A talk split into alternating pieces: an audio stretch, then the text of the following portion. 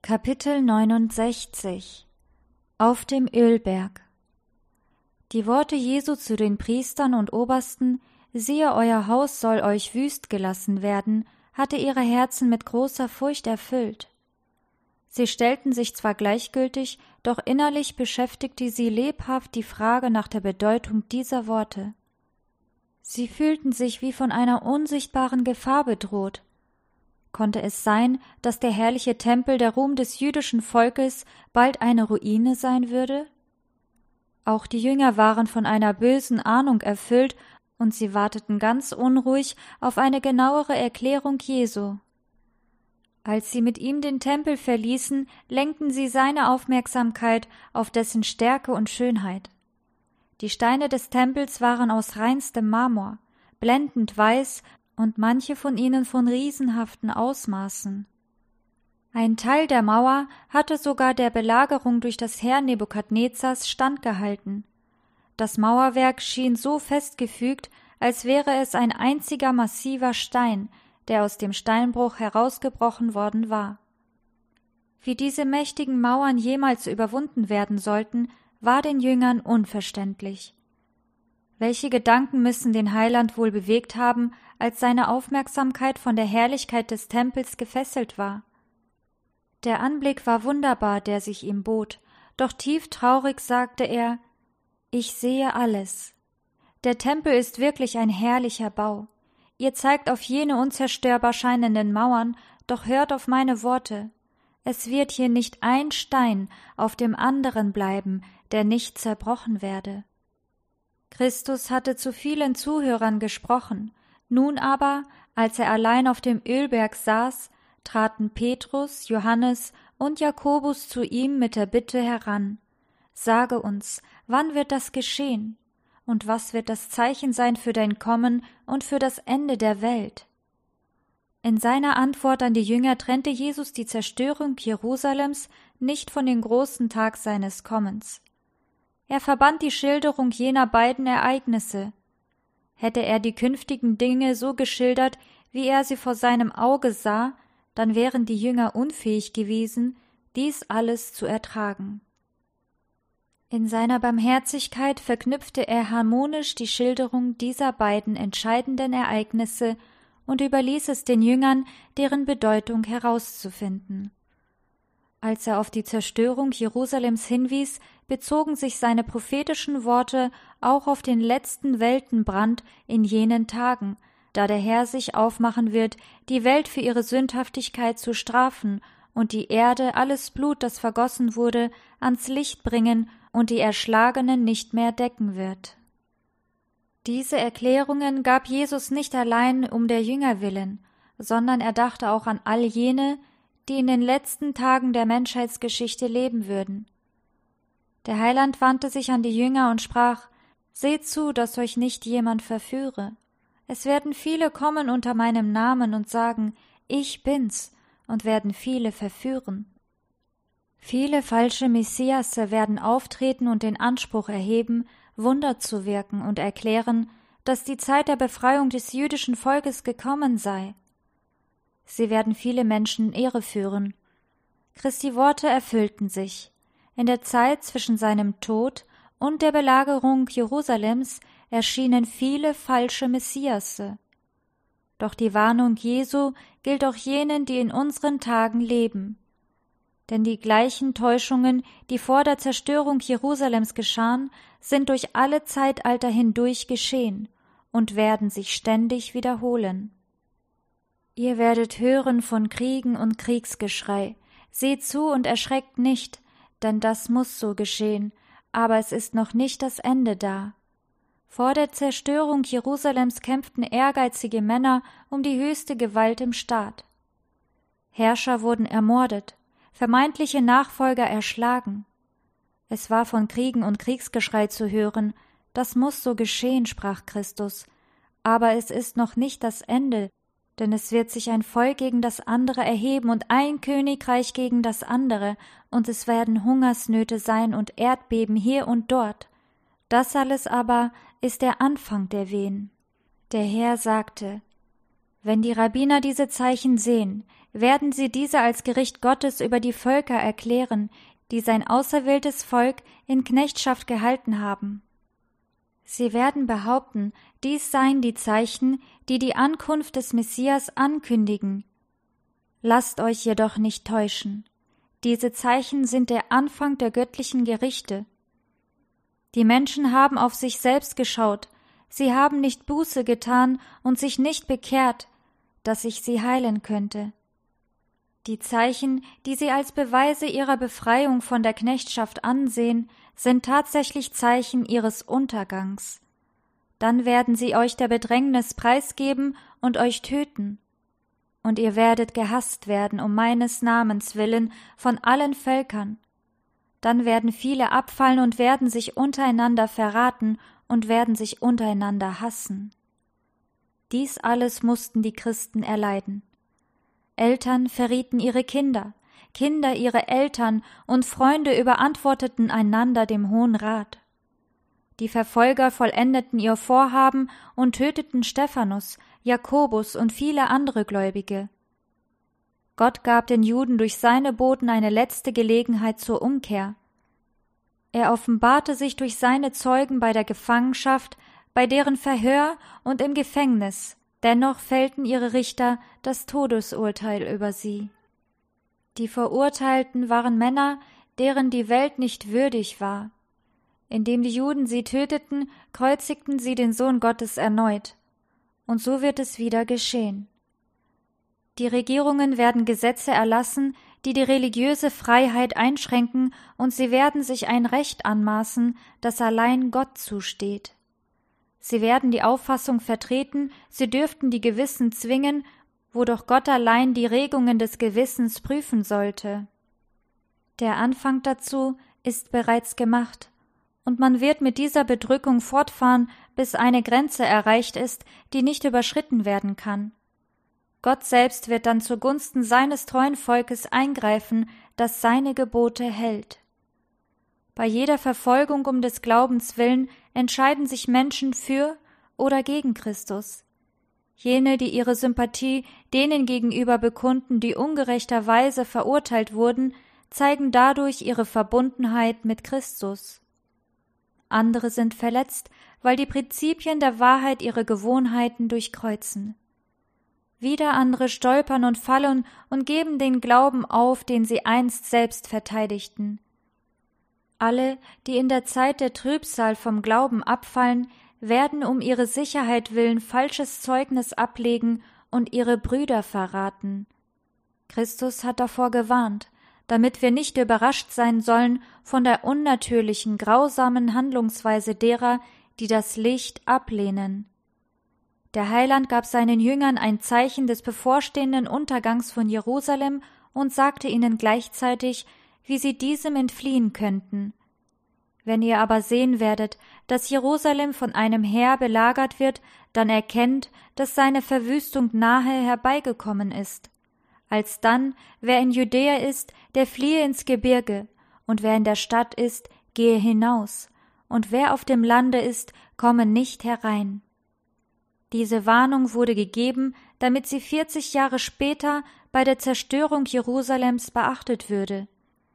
Die Christen folgten diesem Aufruf, und nicht ein einziger von ihnen kam bei der Einnahme der Stadt ums Leben. Bittet aber, dass eure Flucht nicht geschehe im Winter oder am Sabbat. Christus, der den Sabbat eingesetzt hatte, hob ihn nicht auf, indem er ihn an sein Kreuz heftete. Er wurde auch durch seinen Tod nicht unbedeutend, sondern ist vierzig Jahre nach seiner Kreuzigung noch heilig gehalten worden. Vierzig Jahre lang mussten die Christen darum bitten, dass ihre Flucht nicht an einem Sabbat geschehe. Von der Zerstörung Jerusalems ging Jesus dann schnell auf das größere Geschehen über, dem letzten Glied in der Kette der Weltgeschichte, auf seine Wiederkunft mit großer Kraft und Herrlichkeit.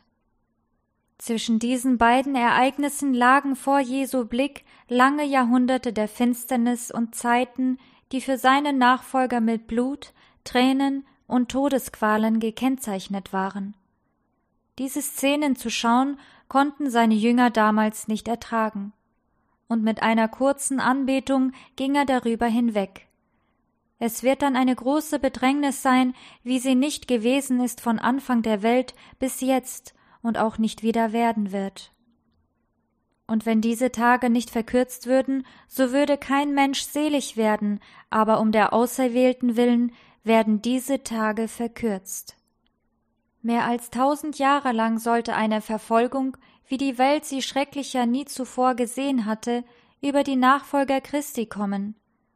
Millionen seiner treuen Gläubigen würden getötet werden, würde Gott seine Hand nicht ausstrecken, um sein Volk zu bewahren, kämen alle ums Leben. Aber um der Auserwählten willen werden diese Tage verkürzt. Unmissverständlich spricht Jesus nun über sein zweites Kommen und er warnt vor den Gefahren, die dieser Wiederkunft vorausgehen werden. Wenn dann jemand zu euch sagen wird, siehe, hier ist der Christus oder da, so sollt ihr es nicht glauben. Denn es werden falsche Christusse und falsche Propheten aufstehen und große Zeichen und Wunder tun, so dass sie, wenn es möglich wäre, auch die Auserwählten verführten. Siehe, ich habe es euch vorausgesagt, wenn sie also zu euch sagen werden, siehe, er ist in der Wüste, so geht nicht hinaus. Siehe, er ist drinnen im Haus, so glaubt es nicht. Denn wie der Blitz ausgeht vom Osten und leuchtet bis zum Westen, so wird auch das Kommen des Menschensohns sein.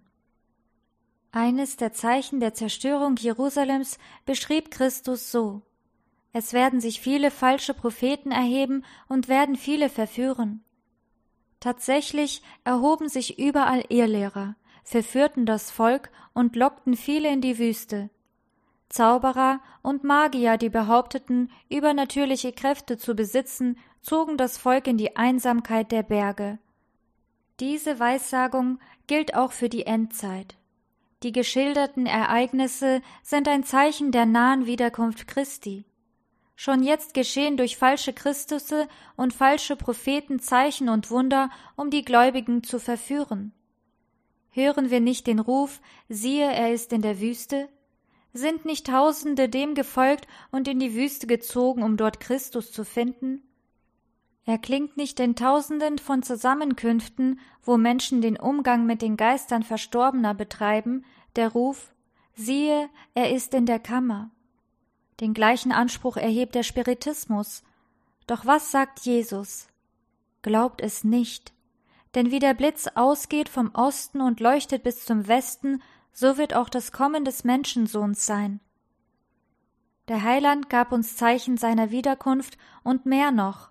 Er bestimmte die Zeit, wann das erste Zeichen geschehen sollte. Sogleich aber nach der Bedrängnis jener Zeit wird die Sonne sich verfinstern und der Mond den Schein verlieren, und die Sterne werden vom Himmel fallen, und die Kräfte der Himmel werden ins Wanken kommen. Und dann wird erscheinen das Zeichen des Menschensohns am Himmel. Und dann werden wehklagen alle Geschlechter auf Erden und werden sehen den Menschensohn kommen auf den Wolken des Himmels mit großer Kraft und Herrlichkeit. Und er wird seine Engel senden mit hellen Posaunen, und sie werden seine Auserwählten sammeln von den vier Winden, von einem Ende des Himmels bis zum andern. Nach der großen päpstlichen Verfolgung der Gläubigen sollten Sonne und Mond ihren Schein verlieren, und die Sterne sollten vom Himmel fallen, sagte Jesus. Und er fügte noch hinzu, an dem Feigenbaum lernt ein Gleichnis. Wenn seine Zweige jetzt saftig werden und die Blätter treiben, so wisst ihr, dass der Sommer nahe ist. Ebenso auch, wenn ihr das alles seht, so wisst, dass er nahe vor der Tür ist. Christus hat uns Zeichen seines Kommens gegeben. Er will, dass wir erkennen, wann er nahe vor der Tür ist. Von denen, die diese Zeichen erleben, sagte der Herr, dieses Geschlecht wird nicht vergehen, bis dies alles geschieht. Diese Zeichen sind erschienen. Wir wissen zuverlässig, dass des Herrn Wiederkunft nahe ist. Himmel und Erde werden vergehen, aber meine Worte werden nicht vergehen. Christus kommt in den Wolken des Himmels mit großer Herrlichkeit. Eine Schar glänzender Engel wird ihn begleiten. Er wird kommen, um die Toten aufzuwecken und die lebenden Gerechten von Herrlichkeit zu Herrlichkeit zu verwandeln. Er wird wiederkommen, um die zu ehren und zu sich zu nehmen, die ihn geliebt und seine Gebote gehalten haben. Er hat weder sie noch seine Verheißung vergessen. Erneut werden wir mit unseren Familienangehörigen verbunden sein. Wenn wir auf unsere Toten schauen, so dürfen wir an den Morgen denken, an dem die Posaune Gottes erschallen wird, und die Toten werden auferstehen unverweslich, und wir werden verwandelt werden. Nur noch kurze Zeit, und wir werden den König der Welten in seiner Herrlichkeit sehen. Nicht mehr lange, und er wird alle Tränen von unseren Augen abwischen und uns untadelig stellen vor das Angesicht seiner Herrlichkeit mit Freuden. Darum sagte der Heiland, als er von den Zeichen seiner Wiederkunft sprach Wenn aber dieses anfängt zu geschehen, dann seht auf und erhebt eure Häupter, weil sich eure Erlösung naht. Den Tag und die Stunde seiner Wiederkunft hat Christus aber nicht enthüllt. Von dem Tage aber und von der Stunde weiß niemand, auch die Engel im Himmel nicht, sondern allein der Vater. Hätte er ihnen die genaue Zeit offenbaren dürfen, warum sollte er sie dann ermahnen, in ständiger Erwartung zu bleiben? Es gibt Menschen, die behaupten, Tag und Stunde der Wiederkunft Christi zu wissen und aufrichtig versuchen, die Zukunft zu bestimmen, aber der Herr hat sie davor gewarnt. Der genaue Zeitpunkt der Wiederkunft Christi ist allein Gottes Geheimnis. Christus sprach weiter über den Zustand der Welt vor seinem Kommen. Wie es in den Tagen Noahs war, so wird auch sein das Kommen des Menschensohns. Denn wie sie waren in den Tagen vor der Sintflut, sie aßen, sie tranken, sie heirateten und ließen sich heiraten bis an den Tag, an dem Noah in die Arche hineinging. Und sie beachteten es nicht, bis die Sintflut kam und raffte sie alle dahin. So wird es auch sein beim Kommen des Menschensohns.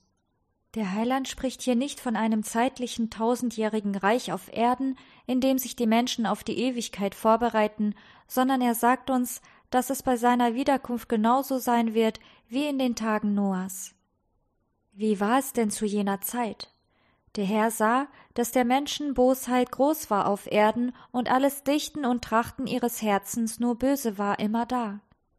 Die Bewohner der vorsinnflutlichen Welt wandten sich von ihrem Schöpfer ab und weigerten sich seinem heiligen Willen zu gehorchen. Sie folgten lieber ihren eigenen unheiligen Vorstellungen und verderbten Gedanken. Wegen ihrer Bosheit wurden sie vernichtet, und heute folgt die Welt dem gleichen Weg. Es sieht wirklich nicht nach einer kommenden tausendjährigen Herrlichkeit aus. Die Übertreter des Gesetzes füllen die Erde mit ihrer Bosheit. Ihre Weltleidenschaft, ihr Pferdenrennsport, ihr Glücksspiel, ihre Zerstreuung, ihre lüsternen Handlungen, ihre unmäßigen Leidenschaften erfüllen die Welt schnell mit Gewalt. In der Weissagung von der Zerstörung Jerusalems sagte der Herr, und weil die Ungerechtigkeit überhand nehmen wird, wird die Liebe in vielen erkalten. Wer aber beharrt bis ans Ende, der wird selig werden. Und es wird gepredigt werden, dies Evangelium vom Reich in der ganzen Welt zum Zeugnis für alle Völker, und dann wird das Ende kommen. Auch diese Weissagung wird sich erfüllen. Die überhandnehmende Ungerechtigkeit jenes Tages spiegelt sich in unserer Generation wider, jedoch auch die Erfüllung der verheißenen weltweiten Evangeliumsverkündigung. Vor dem Fall Jerusalems erklärte Paulus, geleitet vom Heiligen Geist, dass das Evangelium gepredigt ist von allen Geschöpfen unter dem Himmel. So muss nun auch vor der Wiederkunft Christi das ewige Evangelium allen Nationen und Stämmen und Sprachen und Völkern gepredigt werden. Gott hat einen Tag festgesetzt, an dem er den Erdkreis richten will. Und Christus teilt uns den Anbruch dieser Zeit mit. Er sagt nicht, dass die ganze Welt bekehrt werden würde, sondern nur, es wird gepredigt werden dies Evangelium vom Reich in der ganzen Welt, zum Zeugnis für alle Völker, und dann wird das Ende kommen. Durch die Verkündigung des Evangeliums liegt es in unserer Macht, Christi Wiederkunft zu beschleunigen. Wir sollten nicht nur auf sie warten, sondern der Zukunft des Herrn entgegeneilen. Hätte die Gemeinde Christi das ihr aufgetragene Werk nach seinem Willen ausgeführt, dann würde die Welt längst gewarnt worden sein, und der Herr wäre mit großer Kraft und Herrlichkeit schon auf diese Erde gekommen. Nachdem Jesus ihnen die Zeichen seines Kommens erläutert hatte, sprach er weiter Wenn ihr seht, dass dies alles geschieht, so wisst, dass das Reich Gottes nahe ist. Seid alle Zeit wach und betet. Gott hat die Menschen vor kommenden Gerichten stets gewarnt. Wer seiner Warnungsbotschaft vertraute, seinen Geboten gehorsam war und nach seinem Willen handelte, der blieb vor den Heimsuchungen bewahrt, die über die Ungehorsamen und Ungläubigen hereinbrachen. Zu Noah wurde einst gesagt, Geh in die Arche, du und dein ganzes Haus, denn dich habe ich gerecht erfunden vor mir zu dieser Zeit. Noah folgte der Aufforderung des Herrn und wurde gerettet. Lot empfing die Botschaft, Macht euch auf und geht aus diesem Ort, denn der Herr wird diese Stadt verderben. Lot begab sich unter die Obhut der himmlischen Boten und wurde bewahrt. Auch Christi Jünger wurden vor der Zerstörung Jerusalems gewarnt. Wer von ihnen auf die Zeichen des nahenden Untergangs achtete und aus der Stadt floh, entkam der Zerstörung. So sind auch uns genügend Zeichen der Wiederkunft Christi und des Verderbens, das über die Welt hereinbrechen wird, gegeben worden. Wer diese Warnungen beachtet, wird gerettet werden. Da wir Tag und Stunde seines Kommens nicht wissen, sind wir aufgefordert, wach zu bleiben. Selig sind die Knechte, die der Herr, wenn er kommt, wachend findet. Alle, die auf das Kommen des Herrn warten, werden nicht untätig sein. Die Erwartung der Wiederkunft Christi wird sie veranlassen, die Menschen zu mahnen, den Herrn und seine Gerichte zu fürchten. Es gilt, ihnen die Sünde bewusst zu machen, die in der Ablehnung der göttlichen Gnade besteht.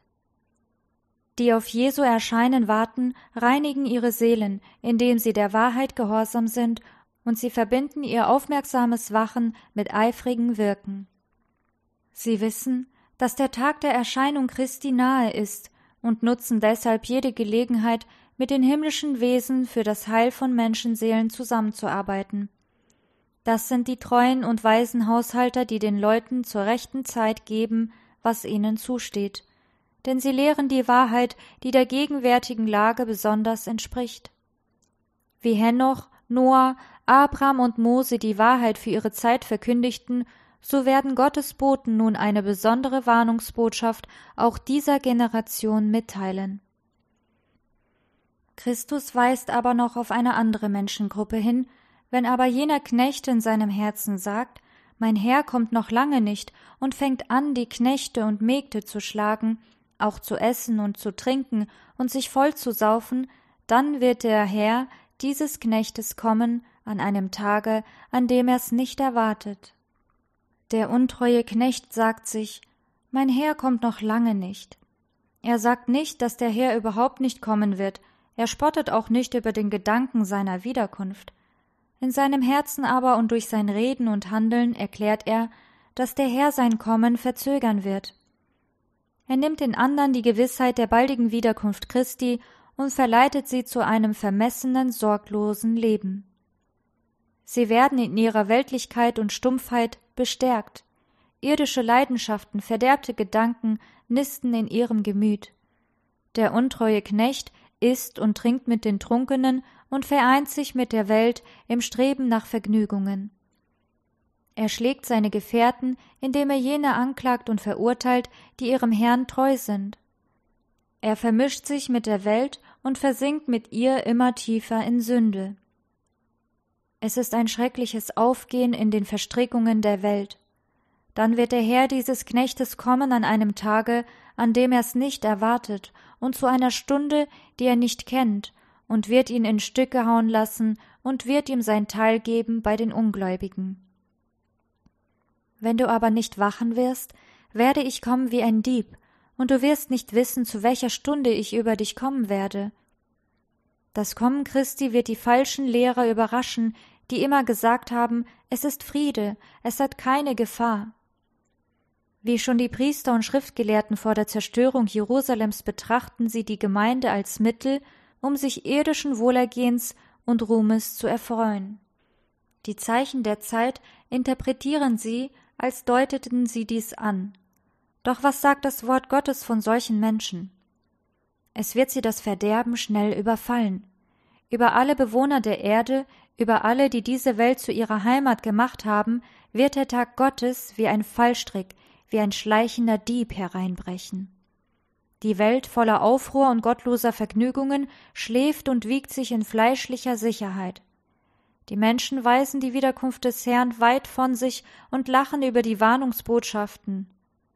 Ihre stolze Überheblichkeit spricht, es bleibt alles, wie es von Anfang der Schöpfung gewesen ist, es soll morgen sein wie heute und noch viel herrlicher. Wir wollen uns noch viel ausgelassener ins Vergnügen stürzen. Christus aber sagt, siehe, ich komme wie ein Dieb. Die Zeichen des Endes erfüllen sich zur selben Zeit, da die Welt verächtlich fragt, wo bleibt die Verheißung seines Kommens? Während sie ruft, es ist Friede, es hat keine Gefahr, bricht plötzlich Vernichtung über sie herein.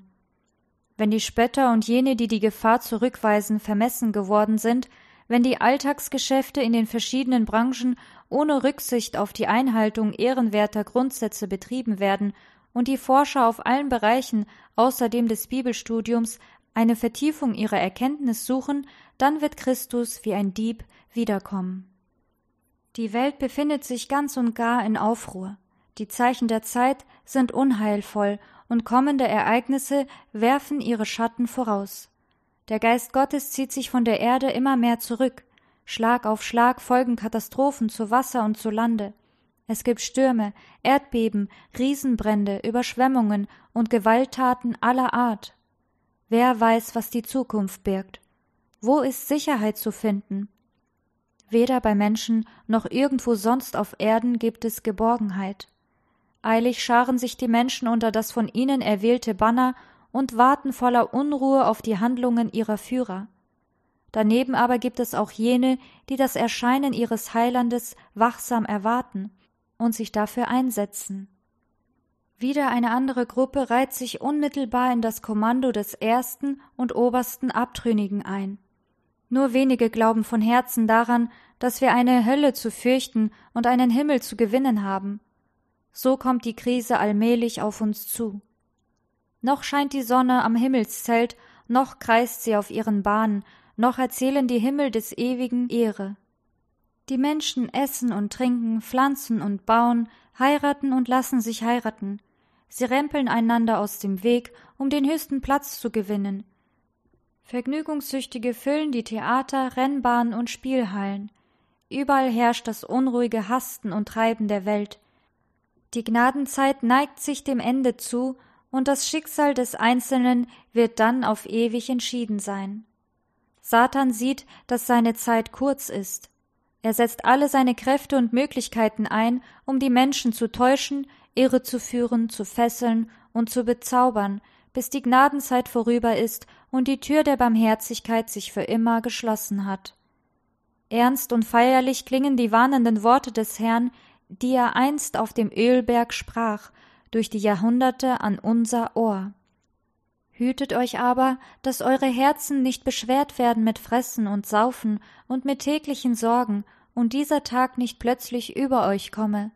So seid alle Zeit wach und betet, dass ihr stark werdet, zu entfliehen diesen allen, was geschehen soll, und zu stehen vor dem Menschensohn.